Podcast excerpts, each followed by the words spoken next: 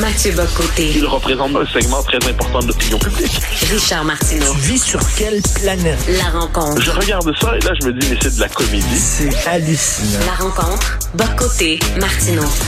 Alors, euh, Mathieu, bien sûr, les souverainistes se réjouissent du fait que le PQ est rendu à 15% Cela dit, on dev on devrait pas se réjouir de ça, là.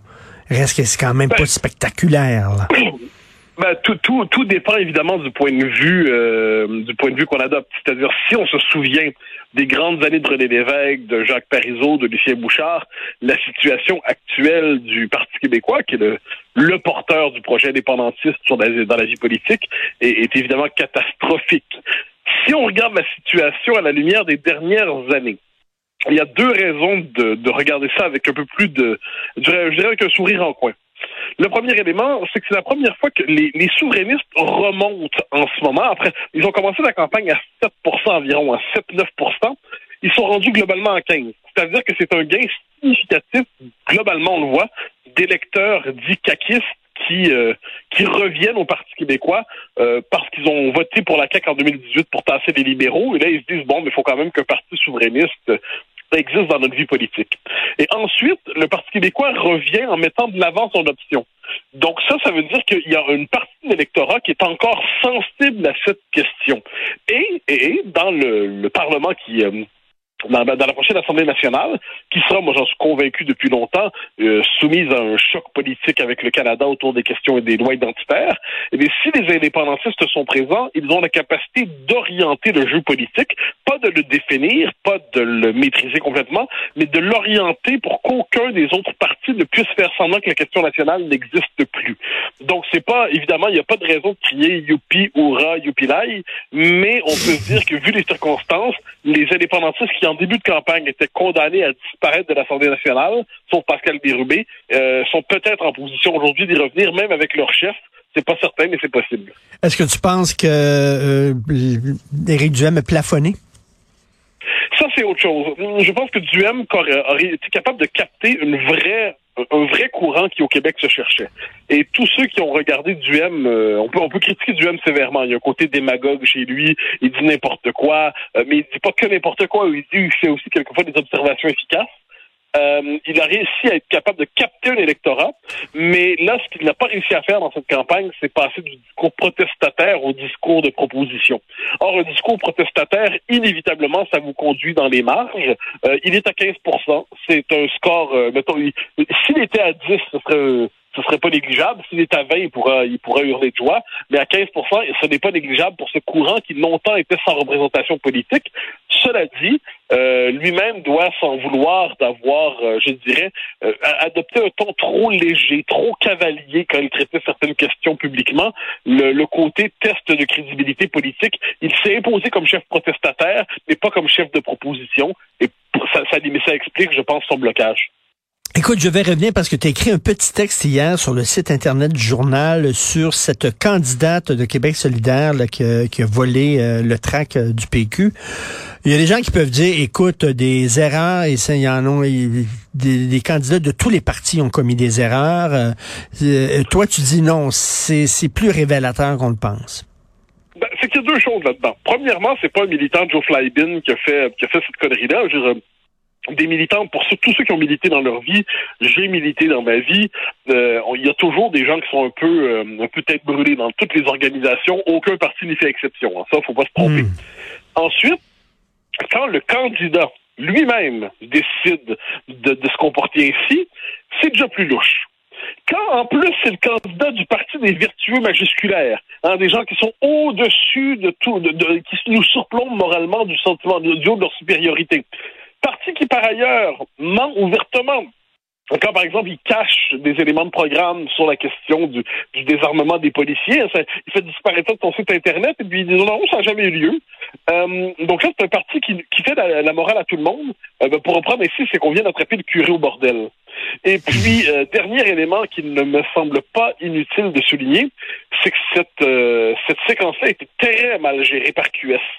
ils auraient pu, à la rigueur, ils voient ça ils auraient pu dire que la candidate, parce que tu as vu les excuses de la candidate, ça a commencé par j'ai eu une très mauvaise journée, j'aurais pas dû le faire. Je sais que c'est pas une excuse, mais j'ai eu une mauvaise journée. Euh, moi, quand j'ai une mauvaise journée, je vole pas des choses. Quand j'ai une mauvaise journée, je vole pas de l'argent. Quand j'ai une mauvaise journée, je vole pas des choses de mes adversaires. Bon, premier élément. Ensuite, elle s'est excusée plus tard. Mais ses excuses portaient moins sur son geste que sur le fait que la vidéo avait circulé. Donc finalement, elle était moins euh, désolée d'avoir euh, commis son geste, mais d'avoir été prise. Puis ensuite, QS a pris des heures avant de réagir, donc ils ont laissé gonfler la crise au point où ça devenait presque, euh, ça, devenait incontrôlable pour eux. Donc c'était un condensé en fait de l'hypocrisie QS tel que c'était devant nous. Puis je le redis, hein, moi je pense que tous les partis ont leur, euh, leur tête brûlée, leur farfelu, leur matamor, leurs radicaux. Il y en a dans tous les partis, mais quand c'est la candidate dans un parti qui fait ça, donc c'est une étape de plus qu'on ne devrait pas franchir. Québec solidaire à 17% Écoute, moi que des jeunes de 17 ans, 18 ans, 20 ans votent Québec solidaire, OK, je comprends, là, t'es dans l'idéal, les bonnes intentions, la vertu. Mais que des adultes majeurs et vaccinés votent Québec solidaire, ça, ça me, ça me jette à terre. Ben, ça dépend de quels adultes on parle. Hein. C'est-à-dire, si l'adulte en question a une maîtrise, euh, moi, je sais pas, moi, en sociologie euh, de l'Université du Québec à Montréal ou de Concordia, euh, il y, a de bonnes chances qu'il considère que l'homme et la femme n'existent pas, que ben, les peuples sont de pure construction sociale, que le racisme systémique va tellement de soi qu'on peut même pas discuter de la question. Donc, cet adulte de 32 ans entretient un rapport au monde qui est quelque peu fantasmé, mais qui l'oriente électoralement. Donc, qu'est-ce que c'est QS? C'est ce cette part de la gauche radicale euh, urbaine qui perce un peu partout dans le monde aujourd'hui. Hein. C'est-à-dire, regarde les élections en Italie, regarde les élections en Suède. La gauche euh, la plus marquée, la plus militante, est en augmentation dans les grandes villes, euh, à Stockholm notamment, en Italie. On l'a vu aussi, la, la gauche continue d'accroître son emprise sur la, la, la, la bourgeoisie culturelle euh, ou médiatique euh, éduquée et, et friquée. C'est pas un détail. Bon, mais QS, euh, QS, c'est un peu ça. Donc c'est un parti en plus, c'est l'occasion de se donner des frissons. Euh, pour le, donc c'est un, c'est un parti qui a son électorat. et moi, je, je le rajoute toujours parce que ça me semble central si ce parti ne disposait pas de l'appui constant de Radio-Canada, euh, il ne serait pas à 17 Mais quand on a avec soi la radio-télévision fédérale qui fait preuve euh, d'une objectivité discutable dans cette campagne, disons ça comme ça, eh bien, et qui en plus, plus généralement, fait toujours la promotion des thèmes QS et ainsi de suite, faut pas surprendre que tout ça ait des effets électoraux. Écoute, nous autres, on, en mange la politique, on lit les journaux, etc., on lit les programmes, on regarde les... moi, je pense, la plupart des gens, ce qu'ils se disent, la plupart des gens disent, ah, le PQ, c'est les chicanes constitutionnelles, euh, le Parti libéral, c'est le Parti des Anglos, euh, euh le Québec, euh, le Parti conservateur québécois, c'est le retour en arrière, puis c'est un gars qui veut rien savoir, puis euh, Gabriel Dubois, ben, c'est un bon petit gars, oui, il a le cœur à gauche, mais il veut le bien de tout le monde. Tu sais, ça, ça va pas plus loin que ça, en général. Là. Je te ça va pas plus loin. C'est, moi, moi, je, je, regardais, je regardais le débat de tout le monde en parle, puis je me disais, les gens dans le public, c'est à peu près ça, les électeurs. Ça, ça va selon les, les émotions. Ben, moi, je, te citerai une phrase de Montesquieu, je t'ai souvent cité, mais que que je trouve très bonne. Mais je, je, la déforme en la citant, euh, j'en suis conscient, mais il nous dit le peuple pense mal, mais sent bien. C'est-à-dire que le peuple n'est pas composé, heureusement, euh, d'intellectuels occupés à penser à temps plein à politique dans leur vie. Sinon, la vie économique s'effondrerait en 24 heures. Bon, euh, donc c'est très bien. Les gens ont d'autres choses à penser que la politique dans leur vie.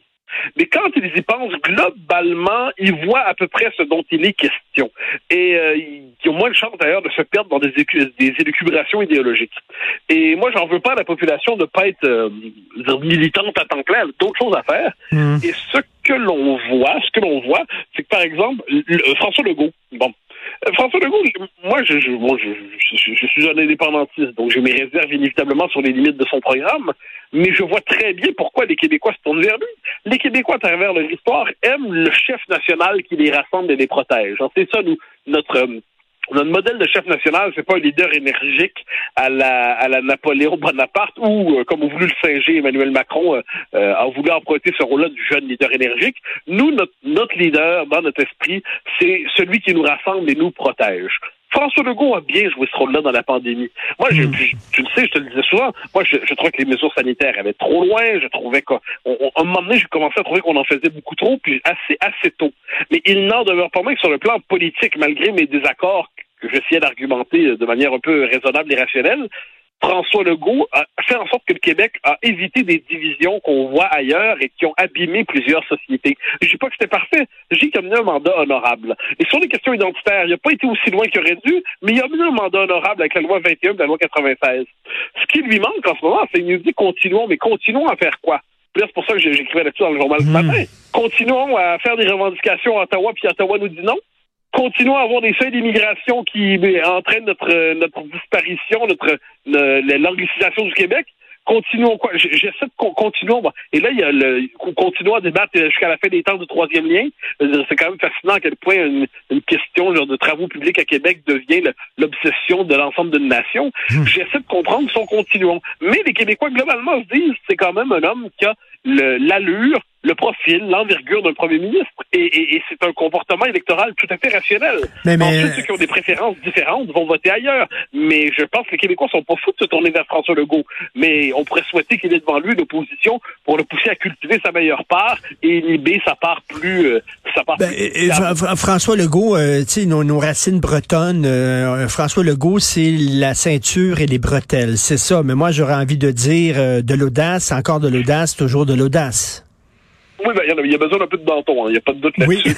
Mais, il, mais il lui manque en ce moment. J'ai lu son, le texte dans le devoir sur sa position, sur son, euh, sur la question nationale. Puis il y avait quelque chose de décevant. C'est-à-dire, François Legault nous dit la souveraineté, oui, c'est un projet légitime pour sauver notre identité. Bon, bien d'accord, on en convient. Mais il ajoute, mais là, ça nous coûterait 10 milliards. Puis là, c'est faut le savoir que ça nous coûterait 10 milliards.